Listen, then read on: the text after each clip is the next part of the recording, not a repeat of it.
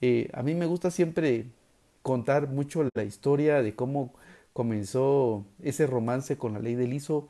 La verdad que yo cuando comienzo a trabajar en el mundo de los impuestos, sea por el año 1998, la primera ley que me tocó analizar fue la ley del YEMA, que es como decir el abuelo de la ley del ISO. Ahí fue donde me, tocó conocer esa ley y uno de los primeros ajustes tributarios que me tocó defender fueron principalmente de la ley del YEMA. Así que la verdad es que tenemos ya muchísimos años de estar trabajando en el medio. Eh, hacíamos un recuento hace algunos días, ya más o menos 24 años. Y precisamente este tema del ISO, pues eh, como lo conocimos desde su iniciación con lo que era la antigua cuota anual de sociedades y luego como fue mutando hacia la ley del YEMA, luego a la ley del YETAP y luego a la ley del ISO, pues en alguna medida hemos ido eh, identificando esos como 10 grandes temas que nosotros queremos compartir con ustedes el día de hoy, que creemos que deben de ser muy importantes y que deben ser muy convenientes que los tengamos en cuenta porque seguramente siempre eh, nos van a generar algún tema de controversia de tipo tributario y entonces pues eh, qué más que conversarlos en un ambiente donde podamos hacer preguntas y podamos conversar con las demás personas para ver qué pensamos acerca de estos temas. Pues bueno, arrancamos entonces con el vídeo del día de hoy y, y lo que queremos comentar, el primer tema que tenemos eh, respecto eh, a los temas más importantes de la ley del ISO. El primero se refiere al tema del margen del 4%. Si revisamos ese artículo número 1 de la ley eh, del ISO, pues ahí se establece de que están afectas al pago del impuesto las empresas que realicen actividades mercantiles agropecuarias, como han dicho los contribuyentes, pero que tengan un margen superior, margen bruto superior al 4% de sus ingresos brutos. Ahí eh, pues empezamos a ver claramente que tenemos dos situaciones que tenemos que llegar a determinar de acuerdo con la ley del ISO. El primer concepto es el del margen bruto.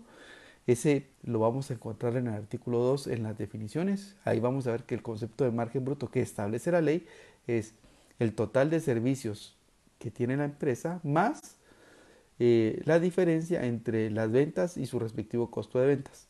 Como que no se pudiese eh, deducir de, las, eh, de los ingresos por servicios su respectivo costo de servicios. Entonces, en ese ejemplo muy, muy puntual, pues eso es lo que se le conoce como margen bruto. Y lo que dice ese artículo número uno es que las empresas que tengan un margen bruto superior al 4% de sus ingresos brutos, entonces ahora vamos a ver el concepto de ingresos brutos en el artículo 2. Lo que se establece ahí es que se considera como ingresos brutos la totalidad de ingresos eh, devengados, percibidos o que debieron registrarse en la contabilidad de un contribuyente, afectos o no afectos, cualquier tipo de ingreso contable que se tenga dentro del estado de resultados se considera parte de los ingresos brutos. Entonces, en teoría, lo que deberíamos de hacer es tomar el total de ingresos brutos, multiplicarlos por el 4% y si ese 4% es superior al total del margen bruto, entonces pues una compañía sí queda afecta al pago del impuesto. Así es como debe de funcionar el análisis eh, que, se debe de hacer, ¿verdad? Así es como, como se debe hacer ese análisis para determinar primero el margen del 4%. Algo que a mí siempre me queda muchísima duda es, eh, la ley dice que tengan un margen superior al 4% y la ley no dice que hayan tenido en el periodo impositivo anterior o que tengan en el año anterior un margen superior al 4%. Eh, aquí la reflexión que quiero hacer con ustedes es que la ley está escrita en tiempo real. Cuando hablamos en tiempo real es el margen que se está teniendo en ese momento que el contribuyente quiere presentar su declaración de ISO.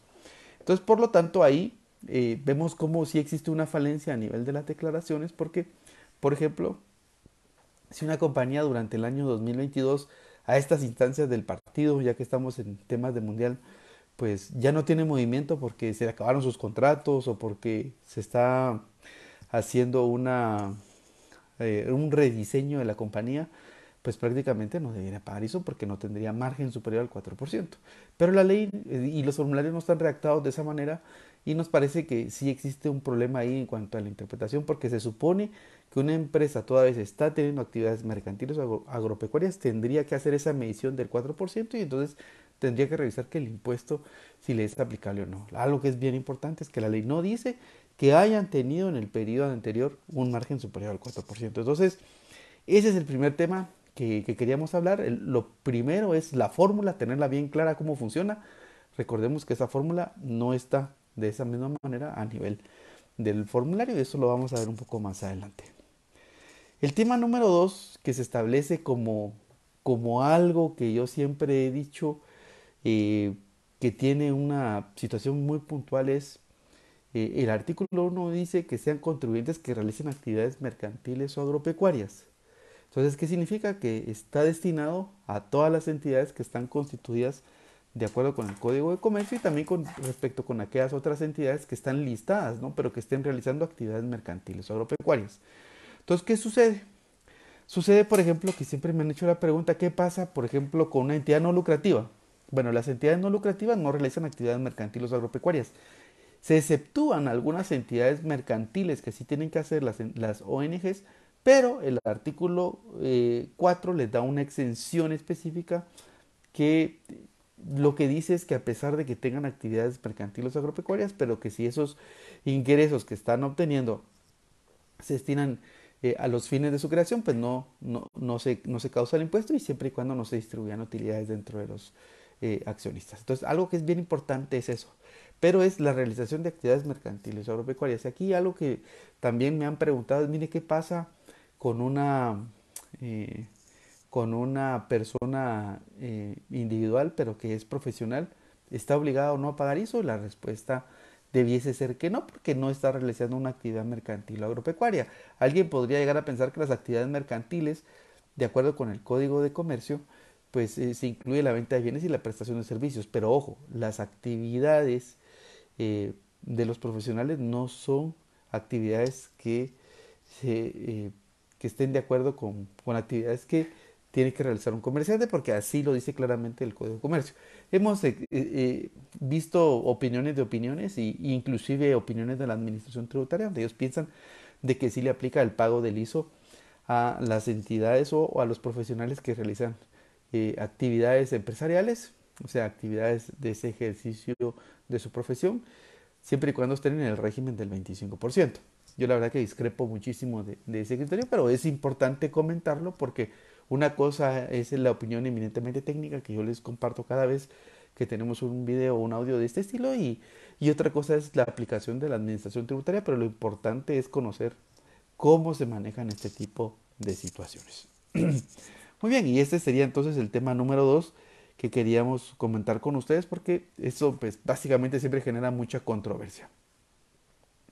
El tercer tema que tenemos se refiere al formulario de las declaraciones trimestrales de ISO, principalmente con la fórmula que se tiene a nivel del formulario para determinar el margen.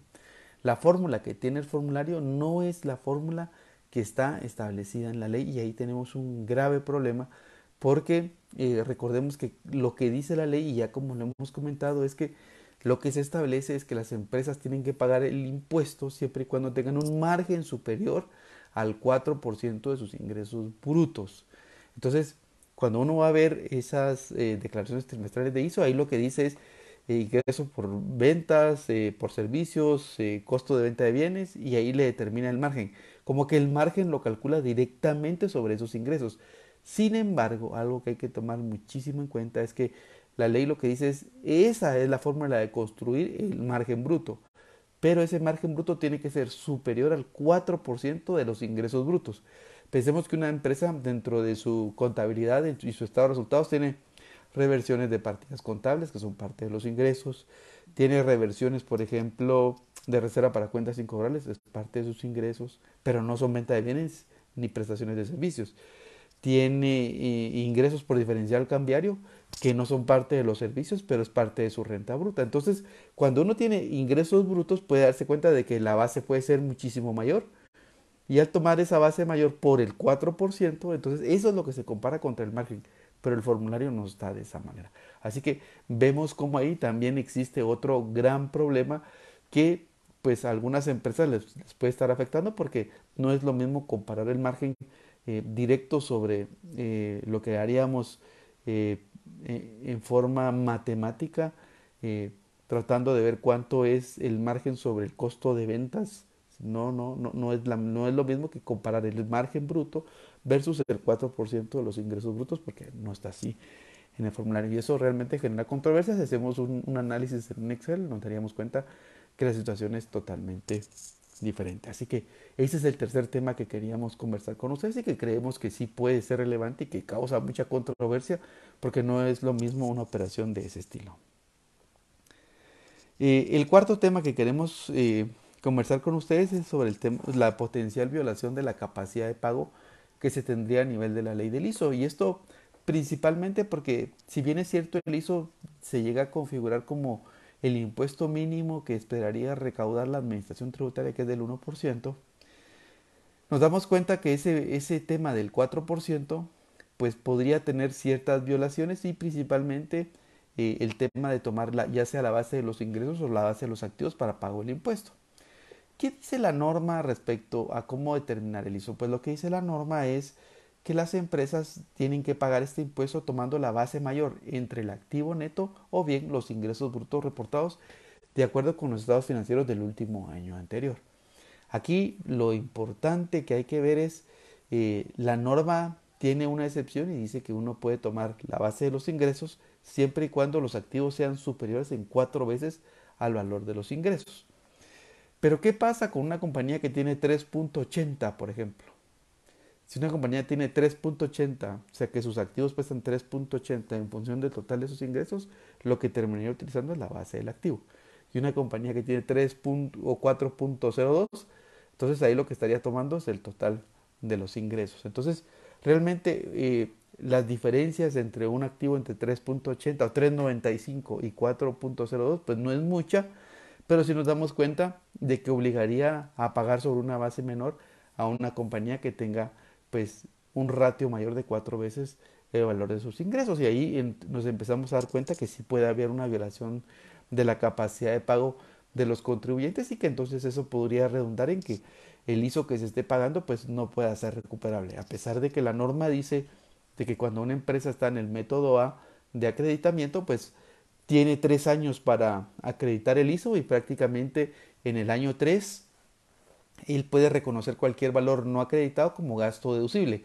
Y la verdad que el espíritu de la ley del ISO es que sea un impuesto acreditable al impuesto sobre la renta, así lo dice claramente en los considerandos esa norma. O sea, no se establece de que se llegue a considerar gasto, pero ahí se establece en ese método A de que puede considerarse gasto en ese año número 3. Vamos a hablar un poco más adelante sobre el método B, donde también tenemos una consideración muy puntual. Así que este sería, yo diría, como el tema número 4 que queríamos conversar con ustedes. Eh, sobre los 10 grandes temas de la ley del ISO que siempre generan mucha controversia. Es una ley tan pequeñita que solo tiene 12 artículos, pero siempre genera una serie de preguntas y repreguntas. Eh, el tema número 5 que queremos conversar con ustedes se refiere al tema de eh, la exención del ISO para empresas que tienen pérdidas por dos años consecutivos. Bueno, ¿qué establece la norma? La norma lo que dice es que si una empresa está perdiendo por dos años consecutivos, en el año 3 puede estar exenta y dejar de pagar el ISO en ese año 3, siempre y cuando presente a más tardar el 31 de marzo del año siguiente. Por ejemplo, si fuese el caso que perdió una empresa en el año 2021 y el 2022, tendría que ser a más tardar el 31 de marzo del año 2023. Tiene que presentar los estados financieros auditados la ley no dice que sean de los últimos dos años, pero eso es lo que interpreta la administración tributaria. Y adicionalmente tiene que presentar una declaración jurada ante notario explicando las razones por las cuales la compañía está perdiendo. Yo, como lo he explicado en varios paneles, pues esta norma a mí me parece que es una norma de tipo positivo que se cambió en su contexto porque hace muchísimos años ya teníamos esa norma, pero como una obligación imperante hacia la administración tributaria hace muchos años en la antigua ley del impuesto a la renta y, ese artículo 24 de ese decreto 2692 que estuvo vigente más o menos hasta el año como 2001, si no me falla la memoria, eh, lo que establecía era que las empresas que perdían por dos años pero las empresas que perdían por dos años consecutivos tenían que ser sujetas de auditoría forzosamente por parte de la administración tributaria. ¿Qué hace ahora este artículo número 4 de la ley del ISO lo que hace es cambiar la plana y decirle a los contribuyentes, mire, si usted quiere dejar de pagar este impuesto, entonces preséntese a mis oficinas, presénteme estados financieros auditados, una declaración jurada ante eh, un notario y explíqueme las razones por las cuales usted está perdiendo. Aquí lo importante es que la norma dice que la administración tributaria puede ejercer un proceso de verificación para revisar las razones por las cuales el contribuyente está perdiendo. Por supuesto, de que aquí lo que hay que tener mucho cuidado es que lo que se da es un aviso.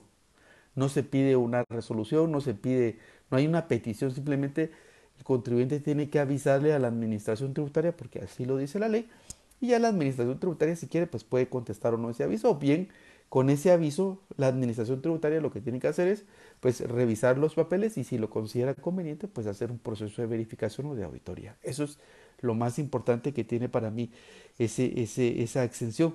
Lo malo que tiene esa exención es que si una empresa no presenta eh, su información a más tardar el 31 de marzo, pierde la exención y no hay manera de poderlo revertir. Eso es un tema bastante delicado porque prácticamente no ejercer ese derecho dentro del plazo, pues a la compañía lo que le causaría es una pérdida, prácticamente una pérdida de esa exención y tendría que estar pagando ese impuesto del ISO, lo cual pues prácticamente se vuelve un tema eh, que podría llegar este inclusive a considerarse confiscatorio, pero la ley hoy lo tiene tipificado de esa manera. Así que me parece interesante poder comentar con ustedes este asunto porque en definitiva tenemos eh, que empezar a ver qué empresas están perdiendo eh, y empezar a buscar esa extensión del ISO. Lo más importante es que tienen que tener sus estados financieros auditados y tienen que estar listos antes del 31 de marzo. Siempre se genera un problema porque los procesos de auditoría a veces eh, no se concluyen a tiempo y si no están los estados financieros auditados, pues eso puede generar un problema para los contribuyentes. El tema número 6 que tenemos se refiere a las empresas que tienen eh, rentas exentas del impuesto sobre la renta. Lo que dice el, artículo número 4 es que para las empresas que tengan rentas exentas de impuesto sobre la renta van a tener exención del ISO por esa porción de sus ingresos. Quiere decir que está exenta únicamente esa actividad. Pero aquí nos encontramos con varios problemas. La ley no dice cómo se calcula esa exención. No lo dice. Entonces, un ejemplo muy fácil. Una empresa que estuvo, por ejemplo, durante el año 2022 sujeta al pago del ISO porque no tenía exención ni de impuesto a la renta. Entonces pagó impuesto a la renta durante el año 2022, pero a partir del año 2023 el 50% de sus operaciones va a estar exenta del pago de, del impuesto a la renta porque ya tiene una exención específica. Pensemos que sea calificada una ley de zonas francas. Pero ¿qué va a pasar? O sea, la ley no dice cómo se calcula ese 50%. Si ese 50% lo voy a aplicar sobre la base del año pasado o bien si lo voy a aplicar sobre la base del año corriente. Eso es bien importante.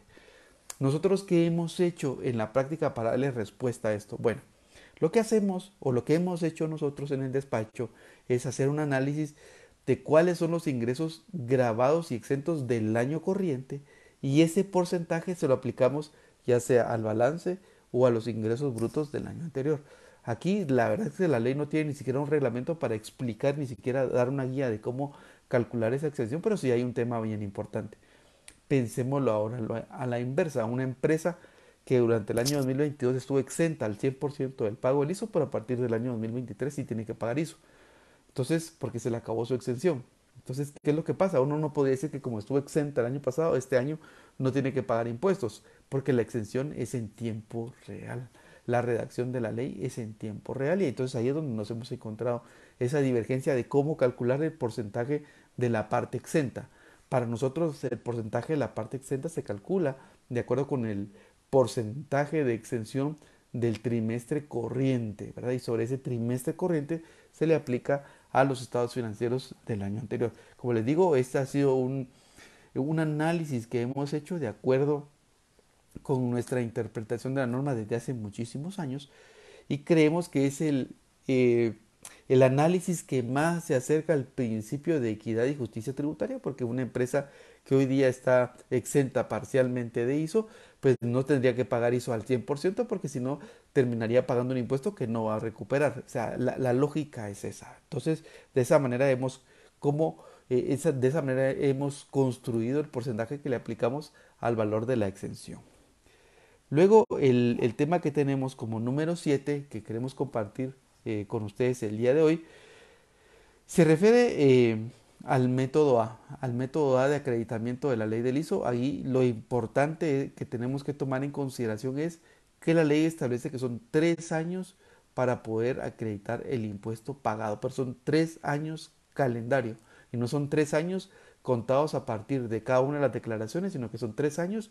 Por ejemplo, todo el ISO que yo pagué durante el año 2022, incluyendo el cuarto pago del año 2021, que lo pago en enero del año 2022, esos cuatro pagos que pagaría durante el año 2022, es decir, el del mes de enero, el del mes de abril, el del mes de julio y el del mes de octubre, esos cuatro pagos yo los podría acreditar a los pagos de impuestos sobre la renta, ojo, a los pagos de impuestos sobre la renta, no a declaraciones, a los pagos que tenga que hacer de impuestos sobre la renta del año 2023, 24 y 25. O sea, tengo tres años para poderlos acreditar. Por eso, para mí, eso es el año X1, X2 y X3. ¿sí? Entonces, son años eh, naturales que tenemos para poder acreditar todo el ISO que se acumuló durante el año 2023. Lo que establece la norma Italia, como lo habíamos anticipado, es que se puede llevar como gasto deducible aquel valor del ISO no acreditado. Ya sabemos que eso puede llegar a ser inconstitucional porque no está en, función de lo que establece la norma, pero aquí lo interesante es que cualquier saldo no acreditado nosotros ya lo conoceríamos más o menos como en noviembre del año 2025 y en ese momento tendríamos que llevarlo como gasto y como gasto deducible. Ahora bien, si no lo llevamos como gasto en ese momento, sino que lo reportamos hasta el año 2026, seguiría siendo gasto porque ya es un valor que no vamos a poder recuperar, pero es gasto no deducible porque ya no se varía dentro del periodo que establece la norma para poder tener su deducibilidad. Así que ese es el tema bien importante que queríamos comentar con ustedes, que es el tema número 7.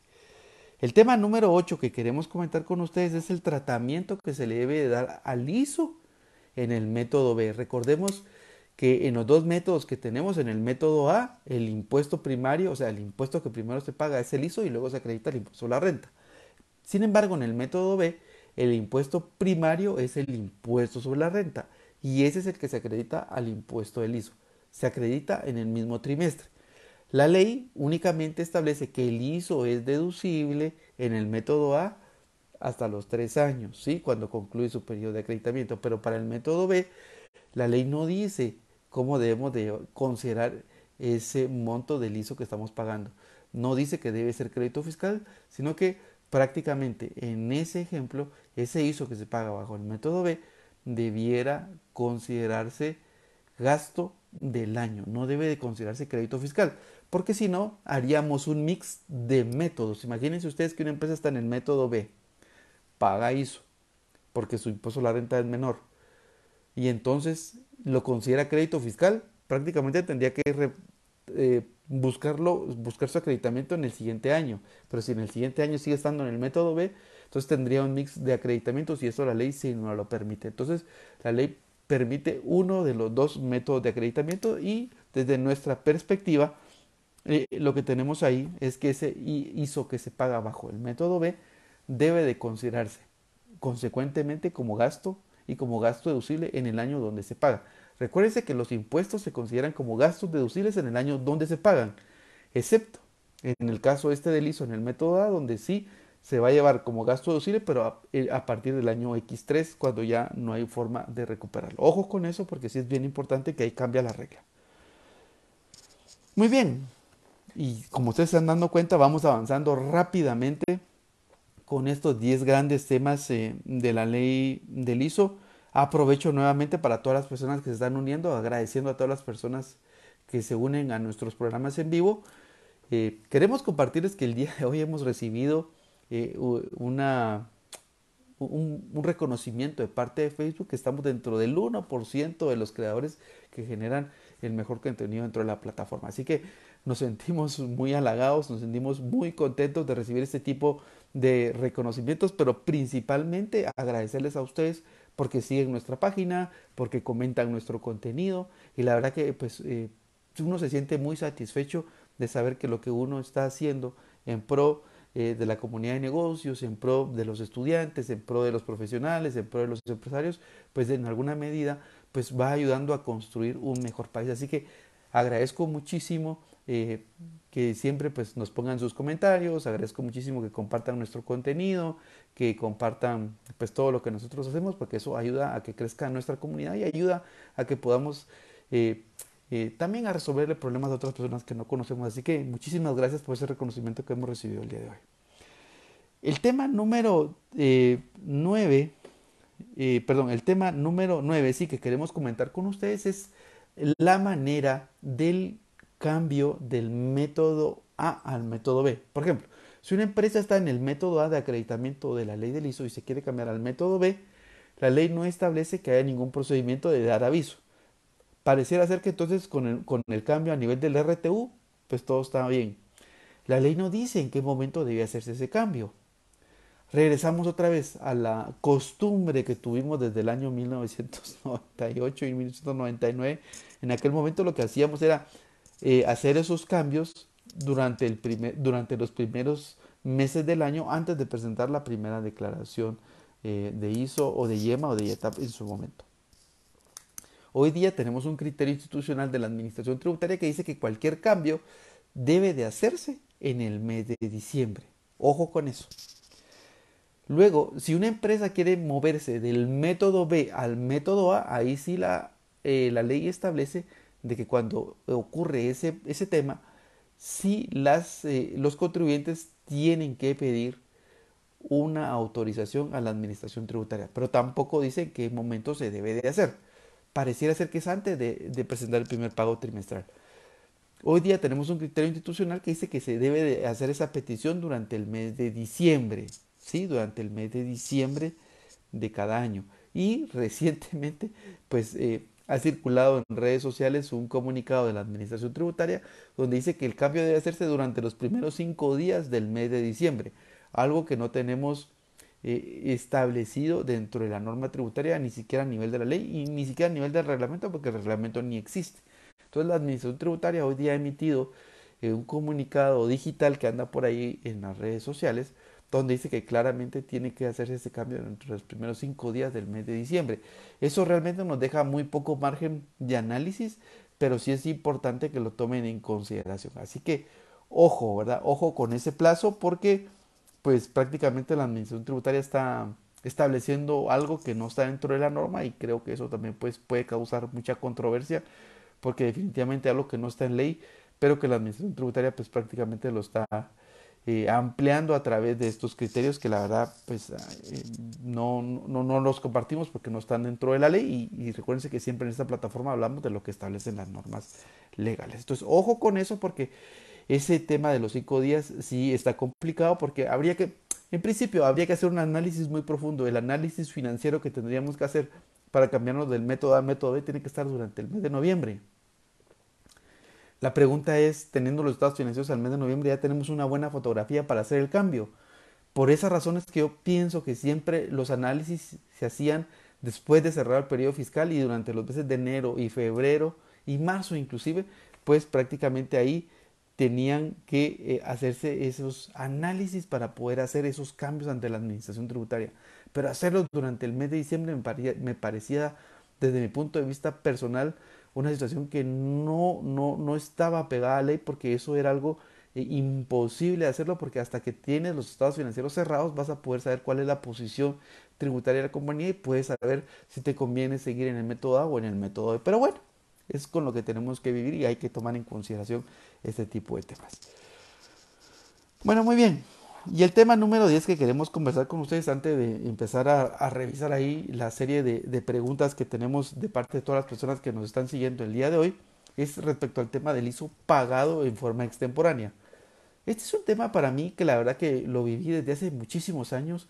Cada vez que yo veía un criterio de la administración tributaria eh, donde pues ellos decían de que el ISO, que no se pagaba en tiempo, no era ni siquiera crédito fiscal, sino que era un tema eh, de considerarse gasto y gasto no deducible, eh, pues me parecía extraño, pues porque por años, recordemos que desde que tuvimos eh, los primeros, de las primeras leyes, allá por el año 1999 o 2000, no me recuerdo exactamente el año, pero cuando tuvimos aquellas, aquellas leyes para poder cerrar expedientes y tuvimos amnistías fiscales, pues claramente se establecía que cada vez que se pagaban los impuestos, a partir de ahí se activaba el derecho como crédito fiscal. Hoy día, eh, después de tener varios años con un criterio equívocos, tenemos un criterio de la Administración Tributaria correcto donde se establece que cualquier ISO que se paga en forma extemporánea, ese ISO se considera crédito fiscal siempre y cuando la compañía está en el método A. ¿Y qué significa? Que si se paga hoy, por ejemplo, un ISO del año 2020, por ejemplo, se, se paga en este año 2022, pues se podría aplicar a partir del año 2023, 24 y 25, porque a partir de ahí se activan esos derechos. Jamás podríamos pensar que sería un gasto no deducible, porque si no, entonces, si tuvo que haberse considerado crédito fiscal, tuvo que haberse aplicado en forma retroactiva y eso no se puede hacer porque esos impuestos no estaban pagados. Pero hoy día creemos correcto que se ha enmendado muchísimo en la plana a través de que la administración tributaria, pues hoy día ya considera que el ISO pagado extemporáneamente se considera crédito fiscal. Bueno, las autoridades de turno, yo lo voy a decir de esa manera, las autoridades de turno ya lo consideran, porque tuvimos un interim donde las autoridades anteriores consideran que se hizo no era crédito fiscal, pero era un criterio totalmente que no estaba en conteste con lo que ya pasaba y con lo que realmente debe de entenderse a la luz de cuándo se activa o no un crédito fiscal y los créditos fiscales se activan cada vez que se pagan, no se activan cuando se provisionan o cuando se estiman, sino que cada vez que se pagan esos créditos fiscales. Así que vemos que ese tema pues hoy día pues prácticamente ya debería estar resuelto y no debería generar ninguna controversia ni dolor de cabeza y mucho menos que un auditor tributario pues nos vaya a generar algún asunto o algún alcance o algún ajuste por esta situación. Muy bien. Y con eso pues prácticamente estamos eh, dando eh, por concluido los 10 grandes temas eh, de la ley del ISO que queríamos conversar con ustedes. voy a pasar a, en este momento